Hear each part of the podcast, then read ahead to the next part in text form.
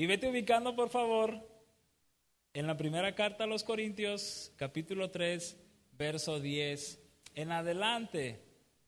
Pero antes de leerlo, quiero ilustrarte algo o, decirte algo. Todos hemos visto series, buenas o malas, hemos visto series Quizás has empezado y, no terminaste y te brincaste a otra, quizás empiezas una, la terminas y continúas con otras. Pero todos aquí quizás hemos hecho esto. Hemos empezado a ver una, la terminamos, hemos empezado a ver otra y no la terminamos. Hay series buenas, hay series no tan buenas y hay series muy, muy, muy malas. ¿Sí? Y por diversas razones tú y yo podemos detener, detenernos al, ver una serie. ¿Por qué? Porque es muy perturbadora, porque es muy grosera, porque tiene no sexo explícito, tiene eh, eh, el mensaje inclusivo, ya sabes, con esta modernidad, ya eh, hablar de no amoríos del mismo sexo ya está incluido en nuestras películas y series, etcétera. Pero sabes, nosotros, como cristianos, tenemos una de las mejores series sobre la faz de la tierra y la historia completa de la humanidad puede avalar esto. Y esta serie, ¿sabes cuál es? La Biblia. La mejor serie que puedas encontrar sobre la tierra no está en la plataforma favorita que, que más usas, está en la Biblia.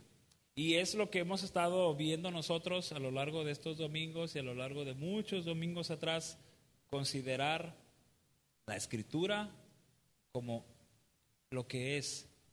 Y si, si tú te has dado cuenta, en, la página de Facebook de Jóvenes PIB, en la foto de portada hay una frase, un eslogan, si, si quieres que le llamemos así, y esta dice así, un libro antiguo mensajes vivos y actuales. Esto es la Biblia. Nada más. Y hemos estado meditando nosotros desde hace algunos domingos en la primera carta a los Corintios.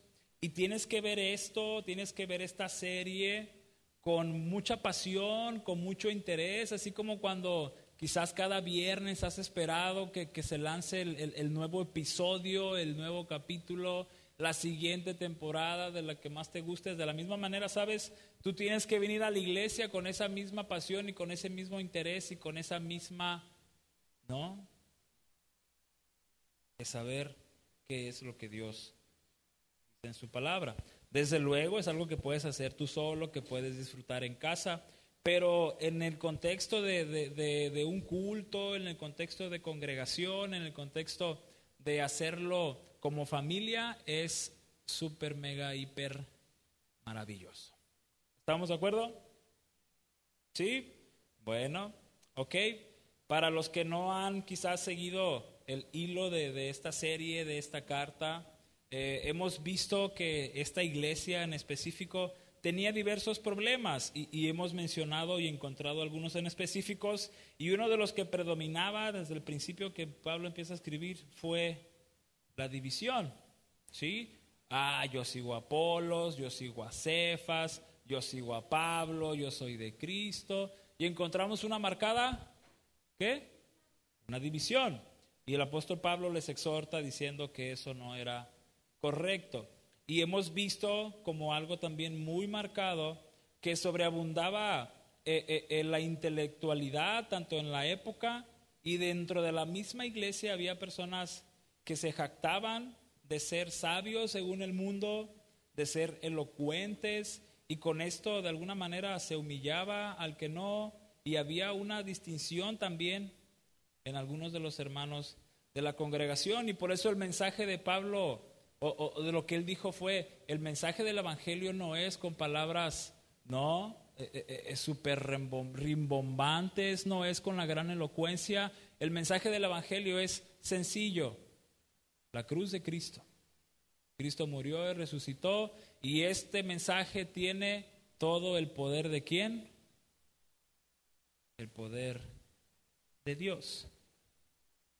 Y el domingo pasado veíamos que esta iglesia estaba caracterizada por la inmadurez y veíamos cómo esta misma puede ser medida, al igual que puede ser medida la madurez, poniendo en contraparte lo que habíamos estudiado. Y otro de los propósitos que vamos a encontrar en esta carta es que el apóstol Pablo quiere afirmarle a la iglesia que su meta es buscar la madurez y mantenerse ahí. Ese es el pequeño contexto de lo que llevamos, sí, muy resumido, para que quienes quizás no han tenido el hilo puedan tener una idea más o menos panorámica de lo que hemos estado viendo. Si no, puedes ir a la plataforma, esta que mencionamos ahorita, y escuchar ahí las anteriores. Ya están ahí en primero los Corintios capítulo 3, verso 10, específicamente al verso 17, y si el tiempo nos lo permite, abarcaríamos estos pasajes. Oremos, Señor, queremos darte gracias por la oportunidad de, de venir ante ti, ante tu palabra, y ahora háblanos con poder, háblanos con base a, tu verdad y habla cada uno de nosotros con base a nuestra necesidad y a la urgencia de cada corazón. Y a pesar de que, bueno, e, siendo este un tema dirigido específicamente a, a un sector, tú puedes hablar a cada uno de nosotros.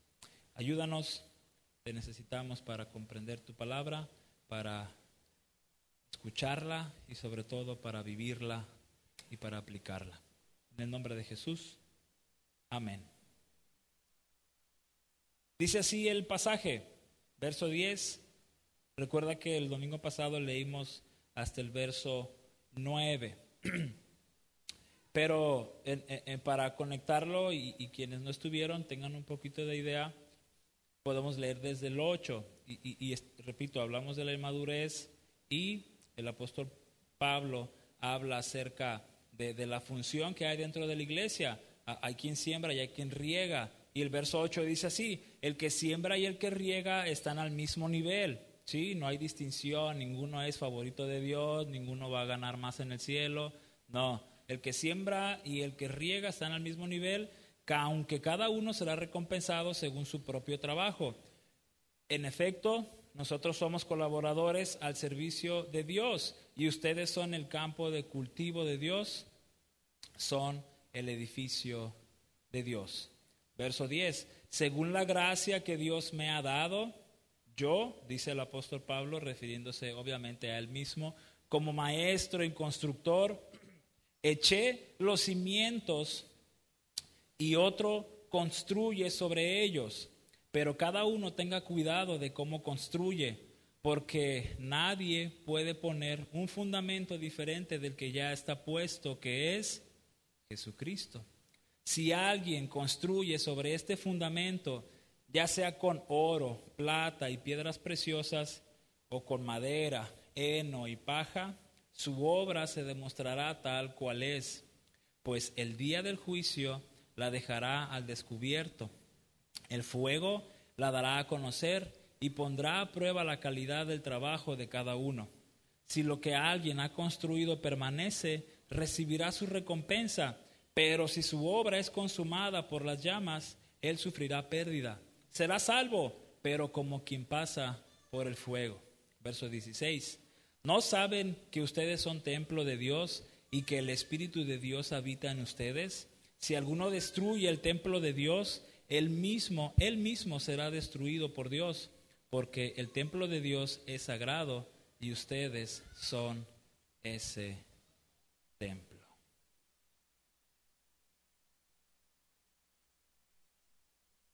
Estos pasajes,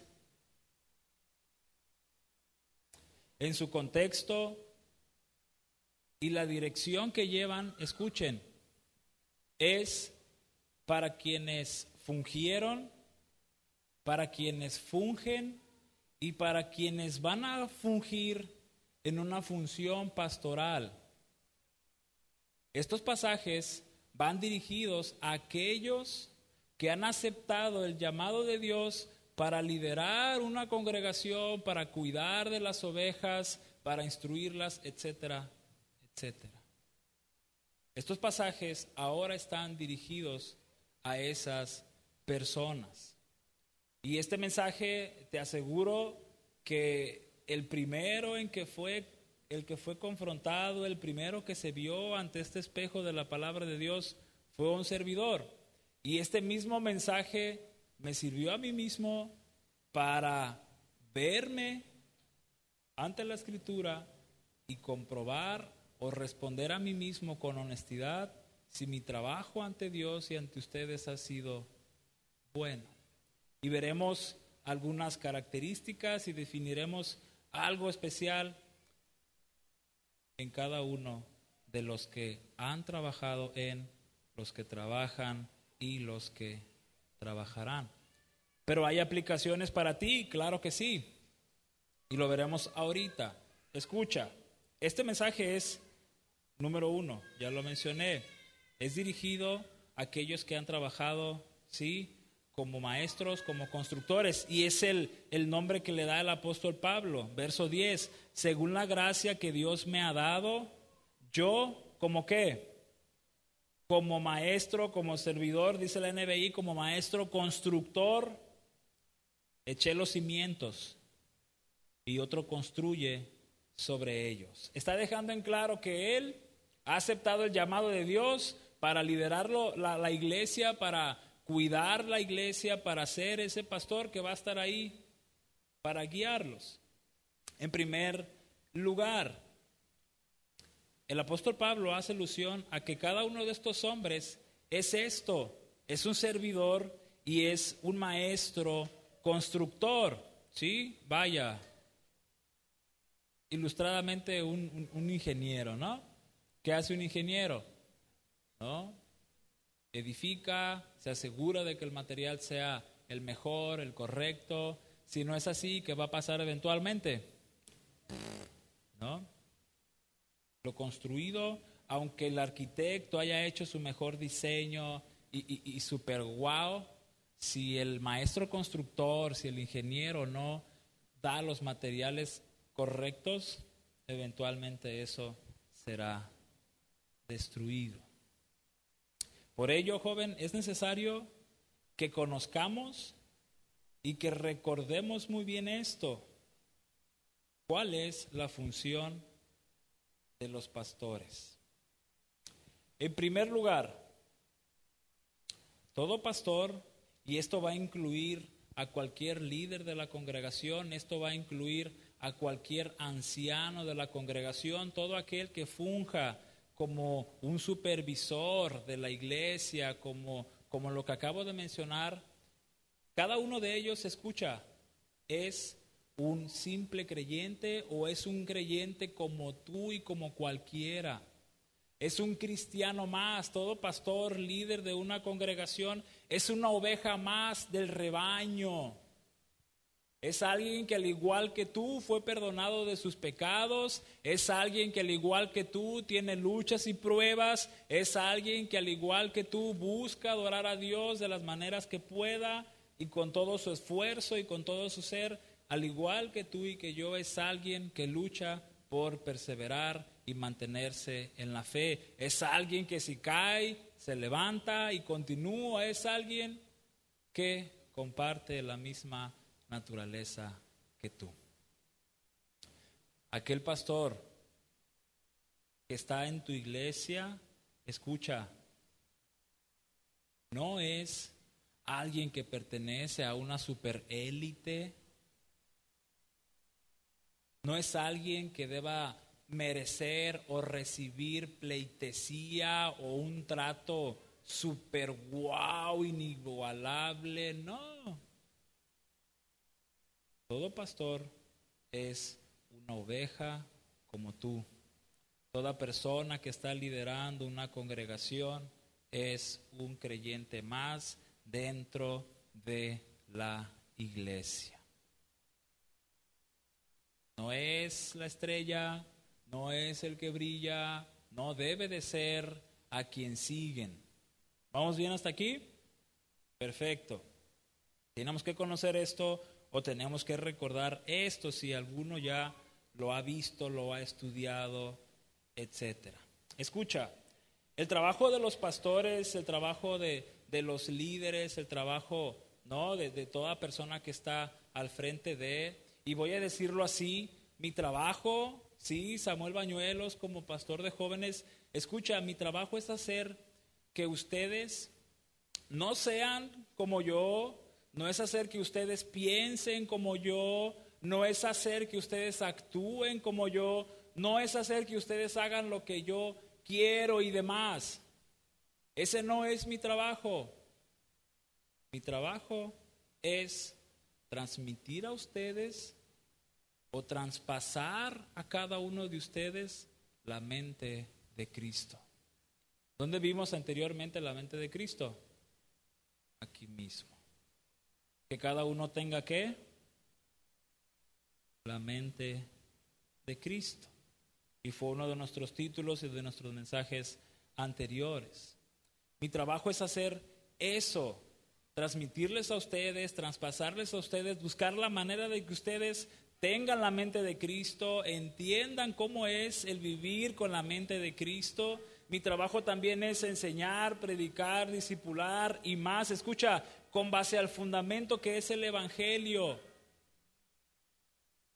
Y el mensaje del Evangelio, centralmente, ¿quién es? Jesucristo. Jesucristo. En otras palabras, la función de tus pastores, y esto incluye al pastor Jorge como pastor principal, esto incluye al pastor Toño como eh, pastor auxiliar o, segundo pastor, y esto incluye a un servidor como pastor de jóvenes. Escucha, en otras palabras, nuestra función es inundar a la iglesia con la Biblia. Es inundar a cada miembro con la Biblia. Si el pastor Jorge, si el pastor Toño, y esta es una nota muy, muy importante. Si el pastor Jorge, si el pastor Toño, si un servidor escucha, no estamos haciendo esto que mencioné, ustedes pueden convocar a toda la iglesia y juntos, en un mismo sentir y en oración y confirmados por Dios, pueden cambiarnos y pueden buscar de entre la congregación al que sea digno, al que cumpla los requisitos para ser un obispo, para ser un pastor, porque la iglesia es la que decide, la iglesia es la que ordena y capacita o da libertad a que dicha persona cuide de la iglesia. Eso pueden hacer. Siguiente nota. Esa es la primera. Sí, una nota importante. Si tus pastores de tu iglesia no cumplen con transmitirte la mente de, Cristo, con predicar fielmente la palabra, con inundarte con la palabra de Dios en su predicación, en sus consejerías, en sus discipulados, entonces puedes junto con toda la iglesia, si toda está de acuerdo, cambiarlos. Y la segunda nota importante, si el pastor de tu iglesia quien sea. Escucha, puede no caerte bien, puede no gustarte como es, pueden no gustarte muchas cosas de él, que tiene dientes feos, que su bigote está, lo que sea, escucha, puede ser así, puede caerte así. Puedes no quererlo, puedes burlarte quizás de él, puedes difamarlo y demás, pero escucha, si su predicación, si su consejería, si su enseñanza, si su discipulado y mucho más no está sobre el fundamento que es Jesucristo y sobre la base que es la misma Biblia, entonces Él no sería el indicado. Habría que buscar a quien sí me enseñe con la Biblia, al que sí me disipule con la Biblia, al que sí me exhorte con base a la Biblia, al que sí vea por mi bien espiritual conforme a qué? A las escrituras. ¿Vamos bien hasta aquí? Y escucha, hasta cierto punto este tipo de mensajes a muchos pastores puede darles miedo. ¿Por qué? Porque a veces no conviene que la iglesia sepa cómo tratar o cómo actuar o qué hacer cuando algún pastor no está fungiendo como debe de ser conforme a las escrituras. Y entonces a qué pastor le convendría, como dicen por ahí, si tiene cola que le pisen, no le va a convenir jamás predicarle o enseñarle a su iglesia cómo saber si su pastor está puesto por Dios y su congregación le avala. Y de alguna manera, sí, tiemblo, desde luego, porque es la palabra de Dios y yo mismo estoy ante el juicio de todos ustedes y ante la, la ¿cómo se dice? Ante el examen público y congregacional de todos ustedes, desde luego.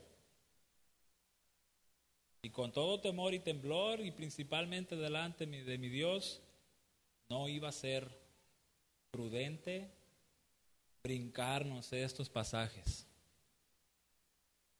Y quizás otros ni, se hubieran dado cuenta y quizás la mayoría ni preguntaría, oye, ¿por qué te brincaste esos pasajes? ¿No? Ese sería otro problema. Esa es una de las principales y a grandes rasgos o, a no cortos rasgos, no sé cómo se diga cuando es pequeño, una de las funciones de quien pastorea tu congregación de quien pastorea cierta área. ¿Vamos bien hasta aquí, muchachos? ¿Seguros? No se agüiten, el que debe estar nervioso y apedreado soy yo. Ustedes deben estar sonriendo y felices porque yo estoy expuesto ante la Biblia. Escucha, al final de todo, ante Dios, cada uno de los pastores será puesto a prueba, será puesto a prueba la calidad de su trabajo. Si lo que construyó permanece, recibirá recompensa. Verso 12, para que veas que no te estoy chamaqueando. Si alguien construye sobre este fundamento, desde luego, al final del verso 3 dice que el fundamento, ¿quién es? Jesucristo, verso 11, para que veas, porque nadie puede poner un fundamento diferente del que ya está puesto, que es Jesucristo. El fundamento es Jesucristo, eso tenlo bien claro. El fundamento de toda congregación es Jesucristo, el fundamento de la vida de los pastores es Jesucristo, el fundamento de tu vida es Jesucristo. De ahí en fuera no podemos partir a otro lado porque siempre el fundamento será Jesucristo. Si el fundamento de tu congregación es que tu pastor brille, entonces no es iglesia y entonces él no es un verdadero pastor. ¿Vamos bien hasta aquí? Perfecto, me gusta. Entonces, si alguien construye sobre este fundamento, ya sea con oro, plata y piedras preciosas o con madera, heno y paja, su obra se mostrará tal cual es, pues el día del juicio la dejará al descubierto, el fuego la dará a conocer y pondrá a prueba la calidad del trabajo de quién?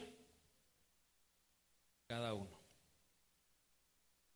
En la iglesia de Corinto, por supuesto, que las figuras pastorales no eran solamente una.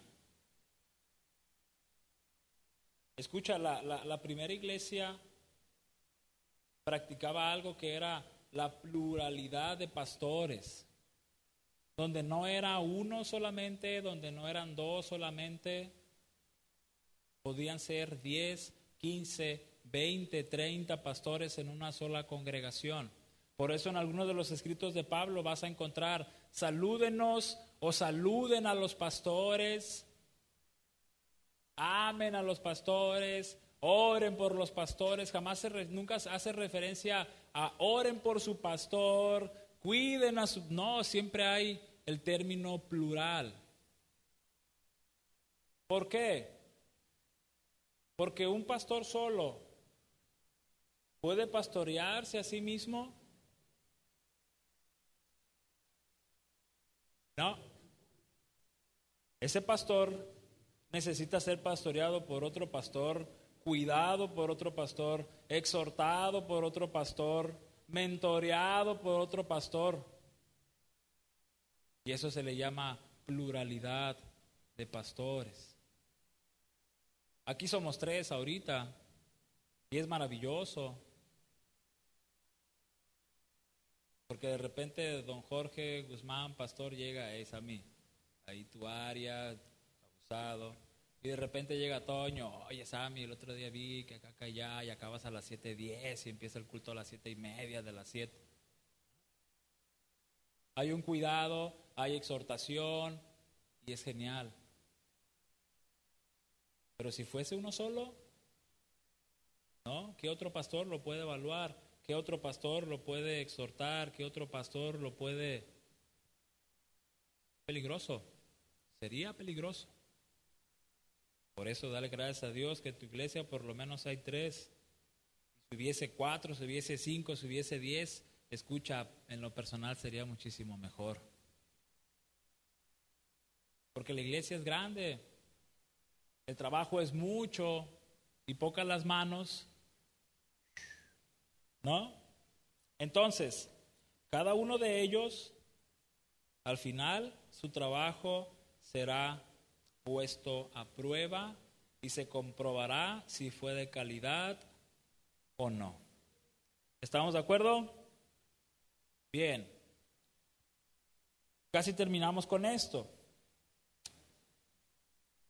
Podemos decir, a la luz de estos pasajes también, que hay tres tipos de pastores, o si usamos la palabra constructor, hay tres tipos de constructores. O uniendo las palabras, hay tres tipos de, tres tipos de constructor, pastor. El primero, el constructor, pastor, sabio, prudente, sensato, humilde, etc. Volvemos al verso 12 un poco. Si alguien construye sobre este fundamento, vuelvo y pregunto, ¿cuál es ese fundamento? Cristo. ¿Sí? Si alguien, y Pablo está diciendo a, a, los pastores de esa congregación, a los líderes de esa congregación, si alguno de ustedes están construyendo sobre ese fundamento que es Jesucristo, y si a ese fundamento le agregan oro, plata y piedras preciosas, o con madera, con heno y paja, su obra se mostrará tal cual es, porque en el día del juicio será o la dejará al descubierto. Entonces el primer pastor constructor es aquel que es, por la gracia de Dios, sabio, humilde, sensible a la voz de Dios. Este es aquel, escucha, que construye con los mejores materiales y el apóstol Pablo los menciona. ¿Cuáles son estos mejores tres materiales? El oro, la plata y piedras preciosas. ¿Cuánto, cuánto dura el oro? ¿Cuánto dura la plata? ¿Cuánto dura una piedra preciosa? Pierde su valor? Nunca. El oro jamás deja de ser oro cuando es real. La plata jamás deja de ser plata cuando es plata real. Claro, vas a, alguna tienda del pitillal, ¿no? Y por cierto, vayan a la tienda de mi suegra cuando quieran algún regalo. Y, y ella vende, ¿no? Acero inolvidable, digo, inoxidable. Y eventualmente ese material se va a desgastar y se va a comprobar que es fantasía. No, pero lo que es oro real deja de, jamás deja de ser oro real. La plata verdadera jamás deja de ser plata verdadera. Las piedras preciosas verdaderas jamás dejan de ser piedras preciosas verdaderas. El fundamento es Cristo. Y los materiales más adecuados son el oro, la plata y las piedras. Pero ¿a qué hace alusión el apóstol Pablo? ¿A qué se refiere con, con que estos materiales sean esto? Bueno, escucha, estos materiales son el mismo contenido que hay en la palabra de Dios. La palabra de Dios es ese oro verdadero que jamás, que jamás pierde su valor, esa plata genuina que jamás deja de ser y esa piedra preciosa que siempre será maravilloso cada vez que lo ves y siempre te asombrará cada vez que veas esos elementos. El pastor sabio es aquel que hace del contenido de la Biblia precisamente esto, algo valioso, algo que, que él mismo desea tener y algo que él mismo desea compartir con la iglesia, no su iglesia. Porque ¿de quién es la iglesia? ¿De quién? Pip Vallarta es del pastor Jorge Guzmán. Pip Vallarta es de Toño Martínez. Pip Vallarta es de Samuel. ¿De quién es Pip Vallarta? De Cristo. Ciertamente, algún día el pastor dará cuentas y será probado su trabajo y se comprobará la calidad de su trabajo. Ciertamente, Toño, su trabajo será comprobado si fue de calidad o no. Mi trabajo en el día del juicio se comprobará si mi trabajo fue de calidad o no, si usé los elementos como el oro, la piedra, perdón, el oro, la plata y las piedras preciosas. En primer lugar, el pastor de una congregación es el que aplica esto a su vida misma. Y la que aplicará esto o buscará aplicar sobre quién? Sobre los demás. Como dije al principio, este constructor o pastor es aquel que desea y hace todo lo posible para que sus hermanos en Cristo, las ovejas en Cristo, y él es uno de ellos, de ellos, es aquel que con base en la sana y correcta exposición de la palabra hace esto de manera sensata, de manera sabia, con humildad y considerando que está él mismo sobre la supremacía de Cristo. Si dicha persona agregamos que tiene temor reverente ante el Señor, ante Dios, será por la eternidad un constructor, pastor, sabio, prudente, sensato. Número dos, ¿vamos bien? Ok, perfecto. El segundo tipo de, de constructor o de pastor que podemos encontrar en estos pasajes es aquel que es imprudente, aquel constructor o pastor insensato. El mismo verso 12 lo va a decir. ¿En qué parte? Ok, si alguien construye sobre este fundamento, que es Jesucristo, ya sea con oro, plata y piedras preciosas, y escucha, al menos en la nueva versión internacional hay una coma y luego dice, o con madera, heno y paja. ¿Qué le pasa a la madera si no la cuidas? Si se moja, si le pega el sol, si la tallas con, con algo más, ¿qué le pasa? Se va a echar a perder, punto. Ya no sirve y ya tu base de colchón ya, ya no va a ser base de colchón, va a terminar siendo leña para los tamales que hicimos aquella vez el domingo, ¿no? Si no cuidas la madera, se echa a perder. Y ojo, toda madera tiene un punto límite, ¿cierto o falso? Los árboles tienen un límite y aunque puedan durar 80, 100, 200 años, llega a un límite y el heno, ¿no? La paja, que todavía es algo más supersensible. ¿Cuánto dura eso?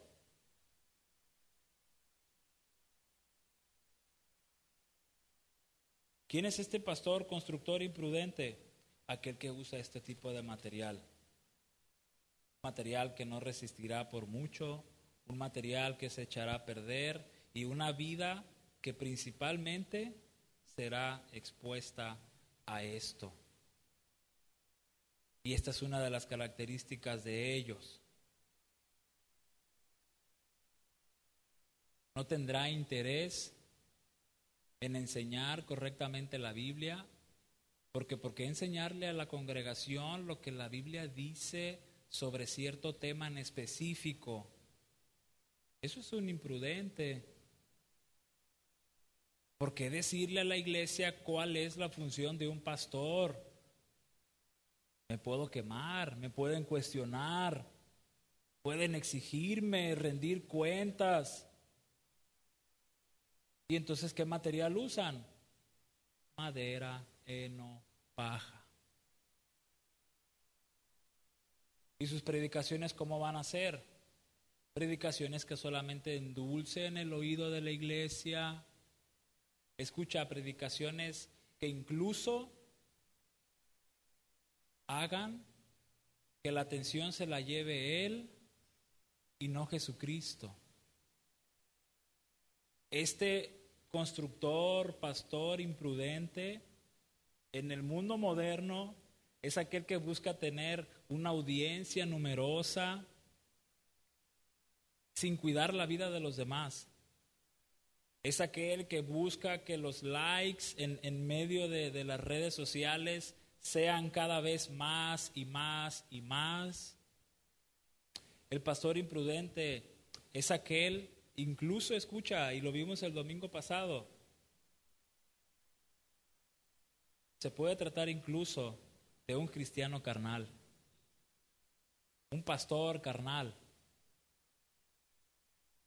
Sí, será salvo, como veíamos, el cristiano carnal será salvo. Sí, el apóstol Pablo dice, no, ustedes son niños en Cristo y siguen siendo. Y este pastor carnal, imprudente, sí, recibirá salvación, no hay duda de eso, pero no va a recibir la justa y hermosa recompensa que Dios, como el mismo Pablo está diciendo.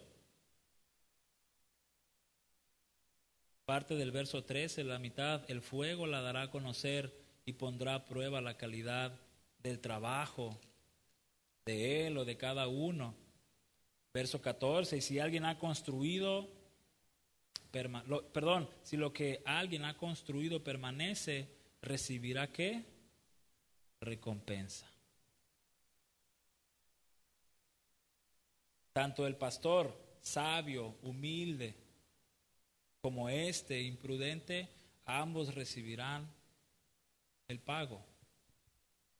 El sabio sin dudamente va a escuchar al día del juicio y, y el día que pase la eternidad, adelante, buen siervo, Fuiste un buen constructor, fuiste un buen pastor, fuiste prudente, te diste por el mensaje de Cristo y lo compartiste tal cual está, sin alterarlo, sin diluirlo, sin endulzar oídos, sin buscar likes, sin buscar números. Adelante. Pero el imprudente, ay hijo mío, te ganó la avaricia, te ganó el orgullo, querías una iglesia grande, querías likes, querías fama, quería seguidores. Ya que, pásale. Pero no va a haber recompensa agradable para ti. ¿Qué es esto? No lo estaría que estemos en la eternidad, lo sabremos todos nosotros. Y por último, La tercera característica de, un pastor, de un constructor, es aquel que no edifica, sino que destruye. Y le podemos llamar el destructor, como el enemigo de las tortugas ninja. Tortugas ninja, ah, no es una sola.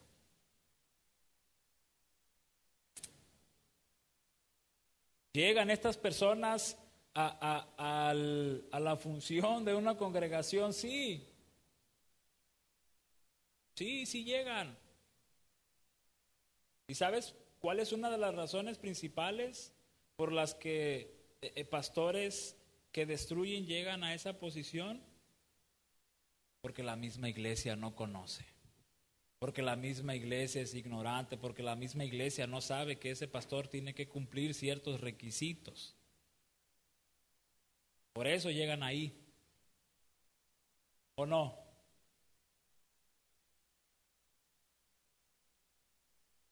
Y el apóstol Pablo hasta el cansancio advirtió sobre aquellos falsos maestros, aquellos falsos predicadores, aquellos falsos pastores, aquellos falsos líderes y le dice a Timoteo en una de sus cartas, en la primera, los requisitos son estos. Y el apóstol Pablo habla acerca de estos que en vez de edificar, ¿qué hacen? Destruyen. Es triste decirlo, pero los hay. Los hay. No permiten que la iglesia avance. No permite que otros crezcan. Pero el apóstol Pablo tiene presente que sí, que así como ellos destruyen a la congregación, ellos mismos que recibirán destrucción.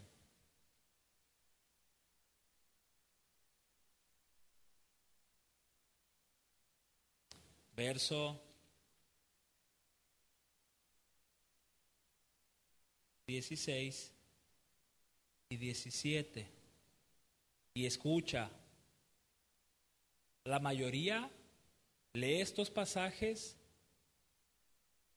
y muchos creen, o en algún momento yo en lo personal también llegué a creer que esto era alusivo a, nuestro cuerpo, a, la cuestión sexual, al tatuarme y, y, ese tipo de temas, ¿no? Ponerme aretes. Y es que primero los Corintios 3, versos 16 y 17 dice esto. ¿No saben que ustedes son templo de Dios y que el Espíritu de Dios habita en ustedes? Si alguno destruye el templo de Dios, él mismo será destruido por quién? Por Dios. Porque el templo de Dios que es sagrado y ustedes son ese templo. Pregunta, ¿a quién van dirigidos estos pasajes?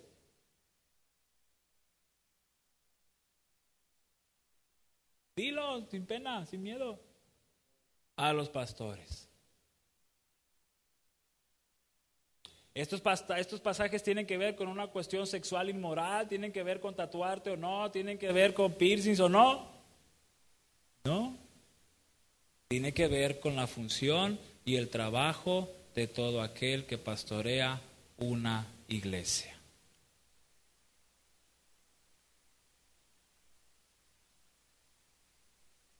Les está diciendo a ellos, el Espíritu de Dios habita en ustedes. Y en las tres características que mencioné, en cada uno de ellos habita el Espíritu de Dios. Muy posiblemente en el último quizás habría, hubo y habrá que no tienen el Espíritu de Dios, pero en su mayoría te aseguro que tienen el Espíritu de Dios. Y Él les dice eso, ustedes tienen al Espíritu de Dios. Él habita en ustedes. Y si alguno destruye el templo de Dios, literalmente el templo de Dios, la iglesia y actualmente Pipa Yarta, si alguno destruye esa iglesia, él mismo será destruido por quién? Por Dios.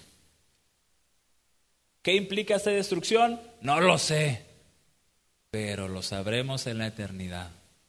Y si yo soy uno de ellos, lo sabré en la eternidad y para siempre.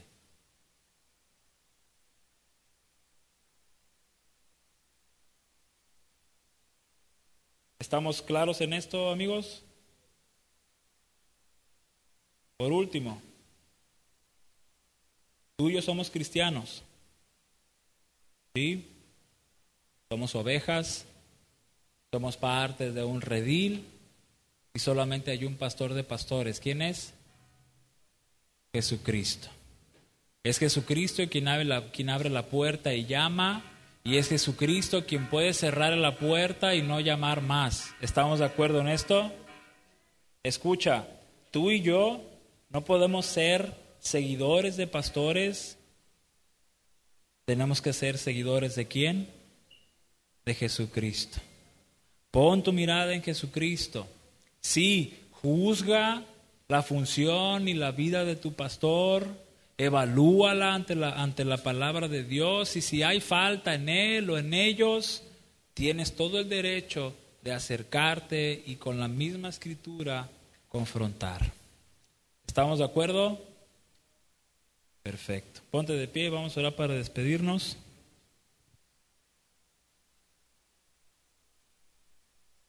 Gracias Señor por este momento, gracias por tu palabra y gracias porque tú Señor hablas a cada uno y la función que, que tengamos dentro de tu iglesia.